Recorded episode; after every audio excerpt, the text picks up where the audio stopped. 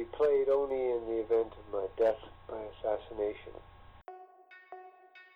Ah, écoutez, alors là, je dis qu'il y a une chose tout à fait extraordinaire qui se passe, puisque euh, la foule a envahi la tribune et que des homosexuels, des homosexuels de tout ordre, hommes et femmes, Une année pour rien? En 2020, la plupart des prides dans le monde ont été annulés, la PMA a été repoussée, la sortie de certains films, comme l'excellent Garçon chiffon de Nicolas Maury, a été gâchée, les initiations de PrEP et le dépistage du VIH ont reculé. Bref, ce n'est pas une bonne année pour la lutte en faveur de l'égalité des droits, pour la culture et la santé LGBT. D'autant que les homophobes, eux, ne chôment pas. Si on reste en Europe, par exemple, les partis extrémistes au pouvoir en Pologne et en Hongrie s'en prennent autant qu'ils le peuvent aux minorités sexuelles et d'identité de genre. On pense notamment au tristement célèbre Zone sans LGBT en Pologne. Tout n'est pas noir, évidemment, la meilleure nouvelle étant sans doute la défaite de Trump à l'élection présidentielle américaine, même si ce qu'il incarne semble plus vivant que jamais, et pas seulement de l'autre côté de l'Atlantique. Bref, après une année qui offre finalement assez peu de raisons de se réjouir, il apparaît plus vital que jamais de se serrer les coudes, entre personnes LGBT, entre minorités, entre opprimés ou entre tout ce que vous voulez. En 2021, cela fera 40 ans que l'on a répertorié officiellement les premiers cas de sida. Depuis quatre décennies, chaque victoire remportée face à l'épidémie leur été grâce à l'opiniâtreté des communautés les plus touchées et à leur capacité de se rassembler pour agir. C'est une leçon qu'on aurait tort d'oublier en ces temps de Covid-19. The world of heterosexual is a sick and boring life. Bonjour et bienvenue dans ce nouvel épisode de Over the Rainbow. Mon invité du jour est médecin. Il a fait sa thèse sur la santé communautaire et travaille désormais dans un centre de santé communautaire que vous connaissez peut-être, le 190. Sur son blog Facebook, intitulé Gay is Good, il publie de temps en temps des posts passionnants qui traitent de la santé des gays. Bonjour Thibaut Jedrzejewski. Bonjour. Alors, question habituelle pour commencer, l'arc-en-ciel, le rainbow flag, ça évoque quoi pour toi? Le rainbow flag, ça évoque euh, l'histoire déjà, l'histoire des, des mouvements LGBT, du mouvement gay. Euh, ça évoque aussi en fait la lutte contre le VIH. Euh, ça évoque une certaine forme de libération, de, de, voilà, de, oui, de liberté. Alors, puisque tu as fait ta thèse sur le sujet, bon, je ne vais pas te demander de nous la refaire, mais est-ce que tu peux nous en dire, euh, nous dire en quelques phrases quel est l'intérêt d'une santé communautaire pour les gays et les lesbiennes? La santé communautaire à destination des gays et des lesbiennes, ça, permet pas mal de choses. En fait, ça, permet un accès aux soins un peu différent, euh, une libération de la parole dans le cabinet de consultation. Euh, ça permet aussi de, pointer du doigt, euh, enfin en tout cas de mettre le doigt sur des spécificités de santé pour les gays, pour les lesbiennes, qui sont différentes souvent. Et puis euh, ça, ça permet euh, euh, voilà, de prendre en charge les personnes dans, dans des conditions qui leur sont plus agréables et, et, et voilà, et plus, enfin, avec une, une meilleure prise en charge au final. Peux-tu rappeler pour ceux qui ne connaissent pas l'émission du 190 Le 190, c'est euh, un centre de santé sexuelle qui a été créé au départ euh, il, y a, il y a presque 11 ans euh, pour, pour lutter contre le VIH à Paris, pour offrir des consultations VIH aux personnes séropositives qui ne soient pas des consultations hospitalières, et puis pour faire de la prévention dans la communauté gay un petit peu plus adaptée avec un discours qui soit plus proche de la réalité des, des personnes. Et puis petit à petit, euh, les, médecins et plus globalement les, personnes qui travaillaient au 190 ont mis le doigt sur pas mal de problématiques de santé euh, gay. Euh, et du coup, on a ouvert l'offre de soins avec une consultation dermatologique, une consultation psy, d'une psychologue sexologue, un psychiatre, et puis, euh, et puis une ouverture sur la PrEP euh, une fois qu'elle est arrivée. Il y a aussi un addictologue euh, au centre qui, fait, qui a une demi-journée de consultation liée principalement au chemsex, qui est un phénomène qui existe depuis une dizaine d'années et qui a pris pas mal d'ampleur sur les, sur les, au moins sur les cinq dernières années. Quel est le profil des patients que tu suis? Le profil type, bah, c'est principalement des hommes gays ou HSH, enfin des hommes, on dit des hommes qui ont des relations sexuelles avec d'autres hommes pour, pour avoir un mot global pour les hommes gays et bi. et puis, euh, on a quelques personnes lesbiennes qui viennent, quelques personnes trans, quelques hétéros aussi, parce qu'on fait du dépistage euh, sans rendez-vous, donc on a, on a un petit peu de, de tous les profils, mais, euh, mais principalement des hommes gays. Tu les vois pour la PrEP, mais aussi pour de la dicto, hein, c'est ça? Ouais, en fait, on a des pas mal de types de consultations différents. On voit pour des simples dépistages euh, maladies sexuellement transmissibles, on voit des gens qui ont des symptômes de maladies sexuellement transmissibles, on voit des personnes pour la PrEP, on voit des personnes euh, pour des suivis VIH, on voit des personnes aussi pour, euh, pour le chemsex, justement. Enfin, après, tous les médecins ne font pas tout, mais moi, je, je vois un petit peu de, de tout et j'ai de plus en plus justement de consultations chemsex parce que à côté, j'ai euh, une consultation d'addictologie dans un, dans un centre spécialisé. Quelques mots sur la PrEP maintenant. Qu'est-ce qu'on sait maintenant qu'on ne savait pas il y a quelques années? Ah, C'est difficile de répondre parce que je pense qu'on savait déjà pas mal de choses, ça nous les a juste confirmées. Euh, c'est un très bon moyen de protection contre le VIH, ça marche euh, vraiment quasi 100% si on, si on peut dire 100%. Euh, et c'est un moyen très sécurisé parce qu'au final, les effets secondaires sont très bien maîtrisés et nous font pas vraiment peur. Euh, on, pense toujours que le bénéfice de la PrEP euh, chez des personnes qui qui n'ont pas une protection optimale sera, sera largement supérieur au, au, risque du médicament. À la PrEP, on oppose souvent qu'elle ne protège pas des IST. Est-ce qu'il y a des chiffres là-dessus? Qu'est-ce qu'on sait de, de ça? Pour l'instant, c'est pas encore très clair. On a, euh, on a quelques données, notamment ici, mais euh, nous, on n'est pas très inquiets, en tout cas, de, par rapport à l'explosion d'IST qui avait été annoncée.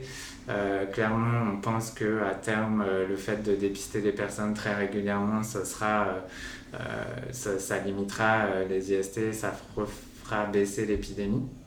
Mais euh, c'est vrai que euh, voilà, la PrEP euh, vient souvent en remplacement du préservatif et que voilà, le préservatif protège quand même, on pense, un minimum des IST. Il y a pas mal de questions autour de ça aujourd'hui parce que on a on a des données qui sont un petit peu contradictoires. le préservatif, il, montrait euh, une bonne protection des IST à une époque où on ne testait pas forcément les IST dans la gorge, en anal. Euh, ça mériterait de, revoir un petit peu euh, comment le, préservatif protège des IST aussi parce que euh, justement chez les prépeurs on voit euh, sur une étude en particulier assez récente euh, on ne voit pas de différence chez les personnes qui mettent plus ou moins le préservatif du nombre d'IST donc, euh, donc voilà, on se pose un petit peu de questions. Finalement, le risque IST, il est plutôt lié au nombre de partenaires, donc euh, finalement au risque de rencontrer une IST euh, parce qu'on s'expose plus ou moins. Alors, il y a quelques semaines, une étude a été publiée et elle montrait que lors du premier confinement, il y avait eu une baisse importante des prescriptions de PrEP, mais aussi que cette baisse s'était poursuivie après le déconfinement. Est-ce que c'est quelque chose qui, que vous avez observé? Nous, on n'est pas très inquiets par rapport à ça. Euh, en tout cas, au 190, on a, c'est vrai qu'on a repoussé énormément de rendez-vous PrEP euh, parce que c'était des rendez-vous qui, qui nous semblaient pas urgents euh, par rapport à l'épidémie de Covid.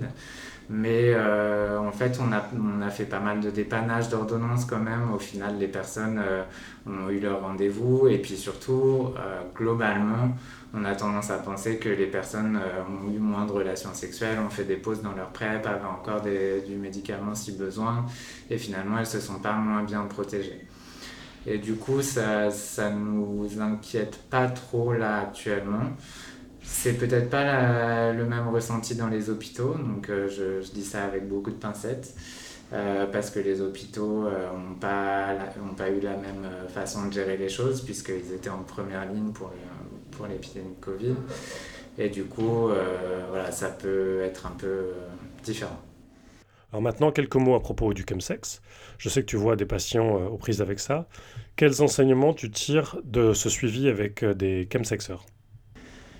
En fait, moi j'ai commencé à avoir des patients chemsex, surtout en interrogeant un peu les situations. Quand je dis des patients chemsex, c'est des patients en fait qui ont des difficultés liées à leur usage de produits en contexte sexuel. Euh, et finalement, en mettant le doigt sur la question, en ouvrant un peu le, le, le sujet et en montrant que euh, qu'on peut en parler, euh, on se rend compte de certaines situations très compliquées, très difficiles.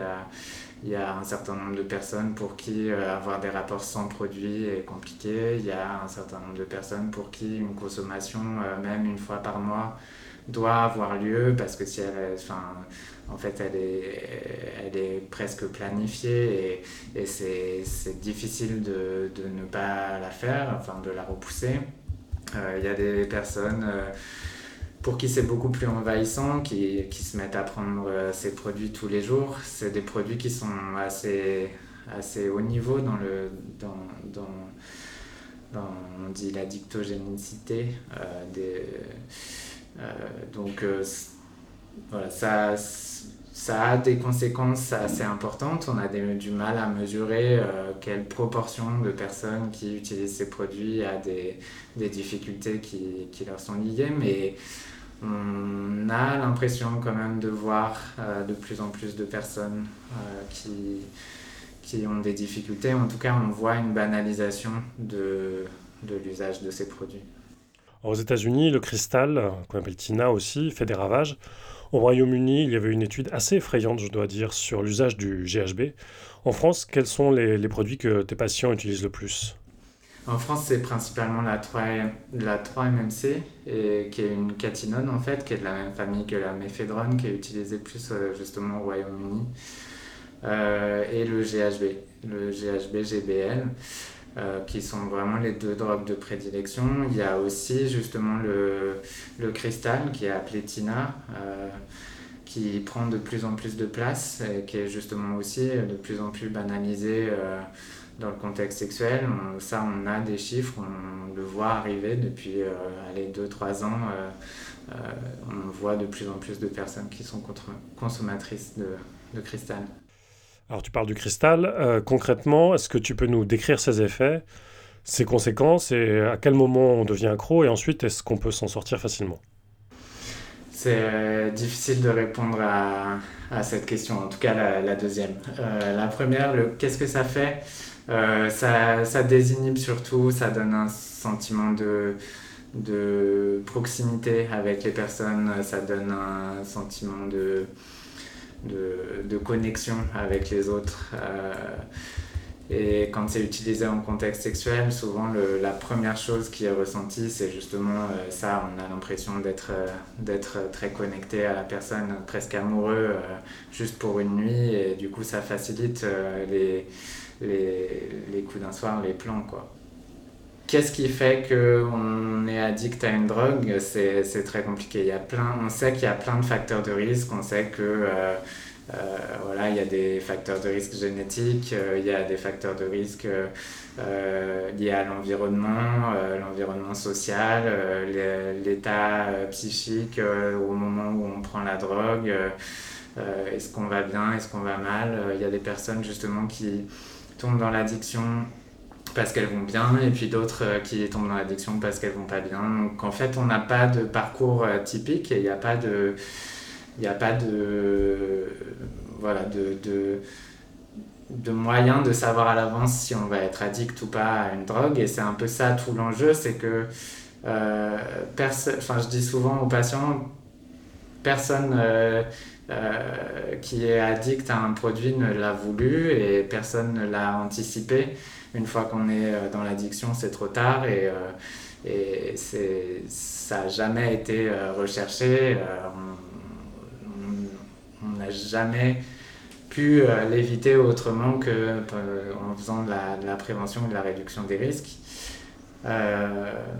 Euh, et puis une fois que l'addiction elle est là, pour répondre à la troisième question, c'est vraiment euh, très compliqué de sortir de ces produits-là. Pour plusieurs raisons. La première, euh, comme je l'ai dit, c'est des produits qui sont très addictifs. et la deuxième, c'est que comme c'est lié au sexe et aussi souvent à l'usage des applications, il y a plusieurs addictions qui se mettent les unes sur les autres et c'est très difficile de faire la part des choses dans tout ça. Et, et, et, puis la sexualité, c'est c'est complètement intégré à la vie quotidienne des personnes et du coup pour se défaire de cette situation, euh, il faut prendre souvent des mesures assez drastiques et parfois ça peut mettre euh, des années à, à, retrouver une sexualité sans produit. Alors qu'est-ce qu'il en est du nombre de morts? Euh, Parce que l'étude dont je parlais au Royaume-Uni faisait état de plusieurs centaines de morts à cause du GHB. En France, j'ai écrit des articles il y a un ou deux ans qui parlaient de, morts de personnes plutôt jeunes qui semblaient être liées à ça. Est-ce qu'on a des, chiffres là-dessus? On n'a pas vraiment de chiffres fiables parce que le G, euh, ça reste pas longtemps dans l'organisme. Donc en fait, euh, dans les overdoses, euh, souvent on ne le retrouve pas. Euh, les overdoses, elles sont souvent liées à des mélanges. et il n'y en a pas, enfin voilà, on n'en a pas, c'est pas des chiffres énormes. Euh, mais, euh, mais en effet, on pense que c'est sous-estimé.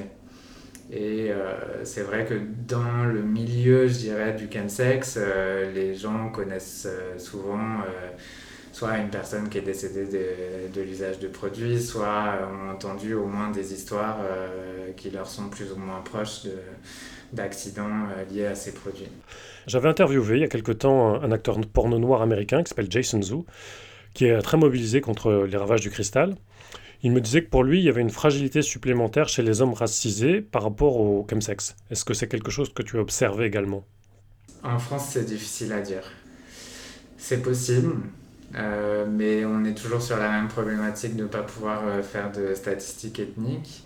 Plus, plus que racisé, je dirais que c'est vraiment lié à des parcours, euh, c'est souvent lié à des parcours, de, des parcours gays plus difficiles que, que d'autres, liés à des contextes voilà, soit sociaux, enfin socio-économiques, soit en effet de migration ou de, ou de familles plus conservatrices, religieuses. Ça peut être vraiment plutôt lié à, à, des difficultés à s'assumer, à être voilà, pouvoir euh, vivre son homosexualité euh, facilement dès, dès, le début de l'adolescence. Euh, mais c'est difficile de faire un lien direct. on a surtout tendance à penser que c'est surtout les personnes voilà, isolées, qui ont un sentiment de solitude ou qui ont des, parfois aussi des, des problèmes psychologiques ou psychiatriques à côté. Tu parles de solitude. Euh, il y a quelques années, le Huffington Post avait publié un article que je trouvais très intéressant qui s'appelait L'épidémie de solitude gay. l'auteur du papier reprenait une théorie que je trouve euh, assez pertinente. Il dit que pour lui, et pour euh, d'autres d'ailleurs, le chemsex, le VIH, le suicide, tout ça, c'est une seule épidémie en fait. Il parle même de syndémie. Pour résumer, en tant que gay, on est exposé toute notre vie à de l'homophobie. Ça nous conduit à développer une, une homophobie intériorisée et une haine de nous-mêmes qui nous fragilise et nous pousse à prendre des risques par rapport au VIH, aux produits, etc. Qu'est-ce que tu penses de, cette théorie? Je, trouve ça très intéressant comme piste. Euh, je pense que ça explique pas forcément tout. Euh, il y a aussi des personnes qui sont très seules et isolées et qui ne tombent pas forcément dans le chemsex, mais euh, c'est sûr que la question de la santé mentale aujourd'hui euh, dans la population gay euh, est vraiment centrale. On est très nombreux à penser, aussi à l'international. J'ai rencontré plusieurs équipes pour qui euh, c'est vraiment une question assez préoccupante. je pense que le VIH, il y a aussi un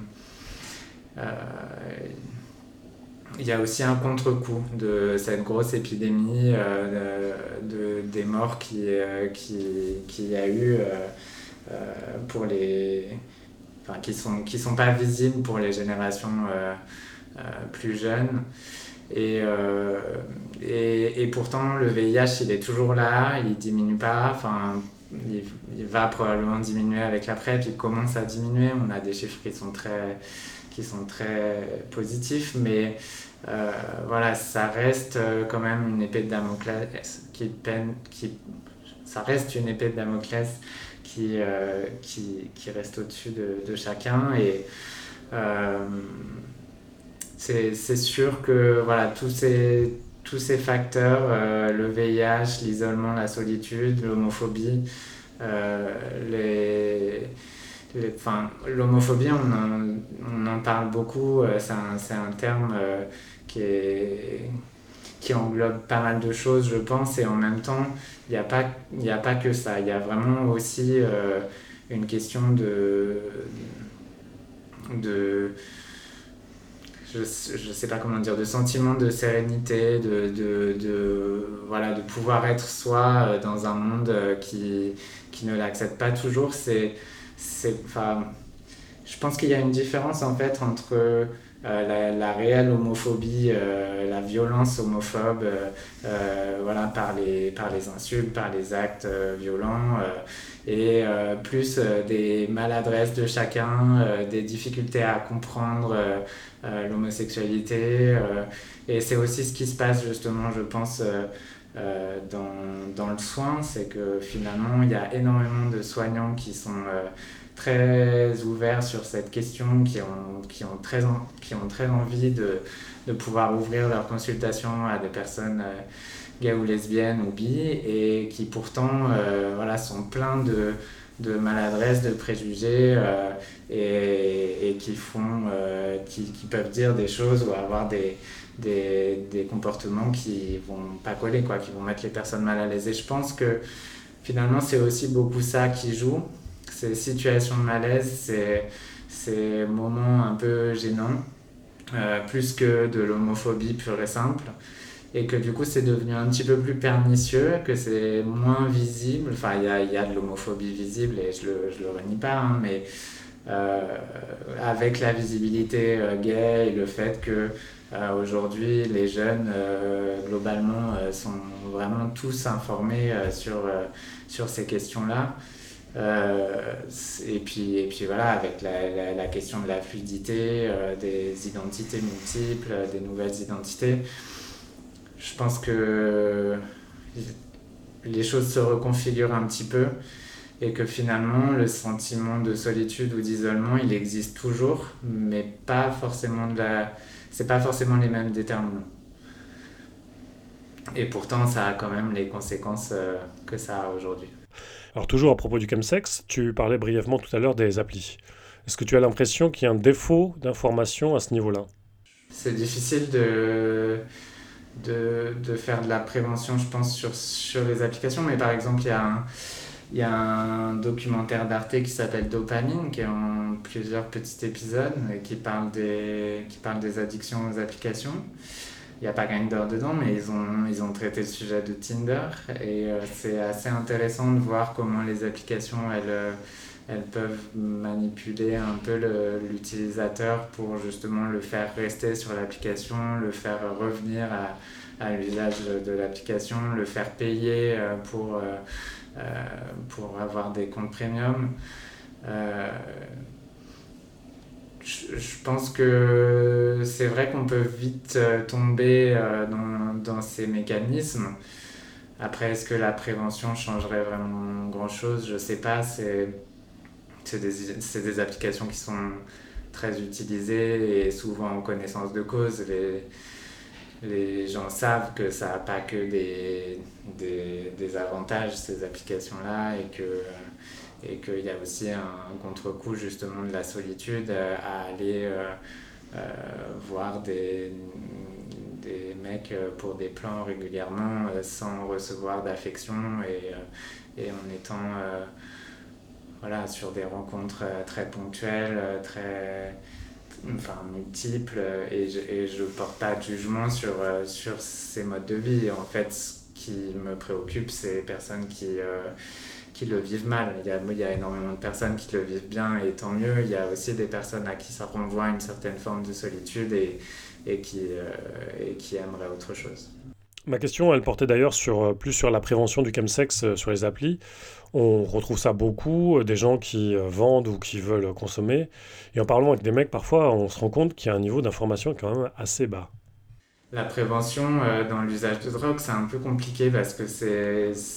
Souvent, la prévention, euh, c'est elle fonctionne sur la peur, euh, que les drogues c'est mal, que voilà, ça a des conséquences catastrophiques. Et on sait très bien que ça, ça retient pas les gens de consommer. enfin, sur les je sais même pas combien d'années ça a, la RDR, la réduction des risques, mais ça, ça a vraiment. Euh, euh, je pense que ça, ça doit dater à peu près euh, du début de l'épidémie SIDA, peut-être un peu avant, j'ai un doute. mais en tout cas, la réduction des risques, on voit que ça, ça fonctionne beaucoup mieux. Et, et, et pour autant, dans le chemsex, j'ai tendance à penser qu'il faut aussi faire de la prévention. Euh, tout le monde ne sera pas d'accord avec moi, mais, euh, en fait, euh, on est sur des produits qui sont quand même vraiment dangereux, qui ont des conséquences là qu'on voit de plus en plus de plus en plus fréquemment et et du coup, on est sur une inquiétude qui fait qu'on a envie de réagir en disant justement un peu ces drogues, ces drogues sont mauvaises. Euh, je ne sais pas quel était le discours de, de Jason Zhu justement sur cette question, mais euh, on a, enfin, je, connais des intervenants en réduction des risques qui, euh, qui séparent un peu les drogues justement en fonction de leur dangerosité et qui disent par exemple que la tina c'est vraiment une drogue à part, un peu comme on pouvait dire que l'héroïne c'est une drogue à part et, voilà, sur, la, sur la question de la dangerosité et que c'est des drogues auxquelles il ne faut pas toucher parce que euh, ça peut avoir des conséquences catastrophiques. Mais en fait, ce que je vois surtout, c'est qu'il y a énormément de personnes et surtout des jeunes, enfin en fait je dis surtout des jeunes, mais il y a aussi des personnes euh, euh, plus âgées, enfin ça va pour moi de, de aller 16 ans à, à 60, 70 ans. des personnes qui se mettent à l'usage de drogue euh, et qui connaissent pas en fait les produits, qui savent pas ce qu'ils prennent, qui savent pas quel nom ça a, qui savent pas, euh, qui savent même pas quel effet c'est susceptible de leur faire. Et, euh, et, du coup encore moins les conséquences négatives. Mais je pense que dans l'information, il faut rester assez objectif et pouvoir dire autant, enfin pouvoir parler autant des bénéfices que ça peut apporter que des, des risques que ça peut aussi amener d'un autre côté. Et souvent, les deux sont liés, donc ça montre aussi la complexité de l'usage de drogue. Et puis de reparler de l'addiction. Qu'est-ce que c'est l'addiction Pourquoi, justement, pourquoi elle arrive et, et qu'est-ce qu'on fait une fois qu'elle est là Ok, alors pour terminer sur une note un peu plus légère, euh, il y avait un post sur ton blog où tu parlais de la différence entre désir et plaisir. Est-ce que tu pourrais nous reparler de cette distinction? C'est euh, ces deux notions qui sont assez euh, complexes et, en fait Enfin, aussi, ça dépend de quel point de vue on, les regarde, parce qu'on n'a pas forcément le, le même point de vue quand on parle sexo, que quand on parle psychanalyse, que quand on parle voilà, santé, santé gay. c'est... Je pense que souvent le désir est un peu oublié, et pourtant c'est de ça qu'on parle le plus. Le plaisir, euh, c'est évident. Et finalement, euh, on se demande si, enfin, moi, je me demande si c'est pas un peu plus complexe que ce qu'on veut, que ce qu'on veut faire croire. Euh, dans les relations gays, voilà, je pense que les deux sont un peu intriqués et que et en fait, pour tout dire, récemment, j'ai euh, discuté euh, justement avec la sexologue du 190 qui, a, qui elle, met aussi en parallèle euh, la question du, désir et de l'excitation. Et que c'est pas la même chose et que être excité sexuellement, c'est pas forcément désirer la, la, la, chose qui nous excite. Euh, et je trouve ça aussi très intéressant. En fait, toutes ces questions, euh, elles émergent un peu aussi, je pense, dans nos pensées de, de, soignants voilà, confrontés à la santé gay. Euh, et, et, tout ça dans un but de se dire qu'on aimerait bien que les gays euh, soient, soient, plus à l'aise dans leur sexualité, soient plus sereins, euh, puissent, puissent se trouver aussi, parce que c'est un peu ça la question. on se dit que voilà, il y a, y a beaucoup de il y, y a, beaucoup d'impulsivité, il y a beaucoup de, de réponses très rapides à des excitations, à des plaisirs faciles et que finalement euh, bah, on se repose enfin les gens en général se posent pas forcément ces questions là de, de comment c'est lié à, l'excitation de comment c'est lié au désir de, euh, de est-ce que mon plaisir me fait vraiment plaisir finalement. Et euh, ouais, je pense que en allant rechercher dans les écrits des années 60-70 euh, il y a plein de choses qui sont intéressantes. Je pense que ça se fait déjà dans les pays anglo-saxons. Euh, euh, il y a, des choses qui sont, écrites qui sont vraiment super, là, qui sortent depuis 5-10 ans en Angleterre, aux États-Unis, fait par des journalistes, des psychologues, des personnes qui sont confrontées à la santé gay. Et je pense que c'est un peu là-dedans qu'on va se trouver. Justement, tu parlais, euh, tu parlais de l'article sur la solitude. Je pense que typiquement, c'est, aussi une question qui vient se greffer à, ces questions-là, au désir, au plaisir. Euh, quel désir nous renvoie à notre solitude? Quel plaisir nous renvoie à notre solitude? Je pense que ça, ça mérite euh, un livre entier comme réponse. Merci beaucoup Thibaut. De rien. Merci à toi. Merci d'avoir écouté ce nouvel épisode de Over the Rainbow. Merci à mon invité. Merci à vous toutes et vous tous qui êtes de plus en plus nombreux et nombreux à m'écouter. Vous pouvez bien sûr vous abonner au podcast sur votre plateforme préférée. Et je vous dis à très bientôt.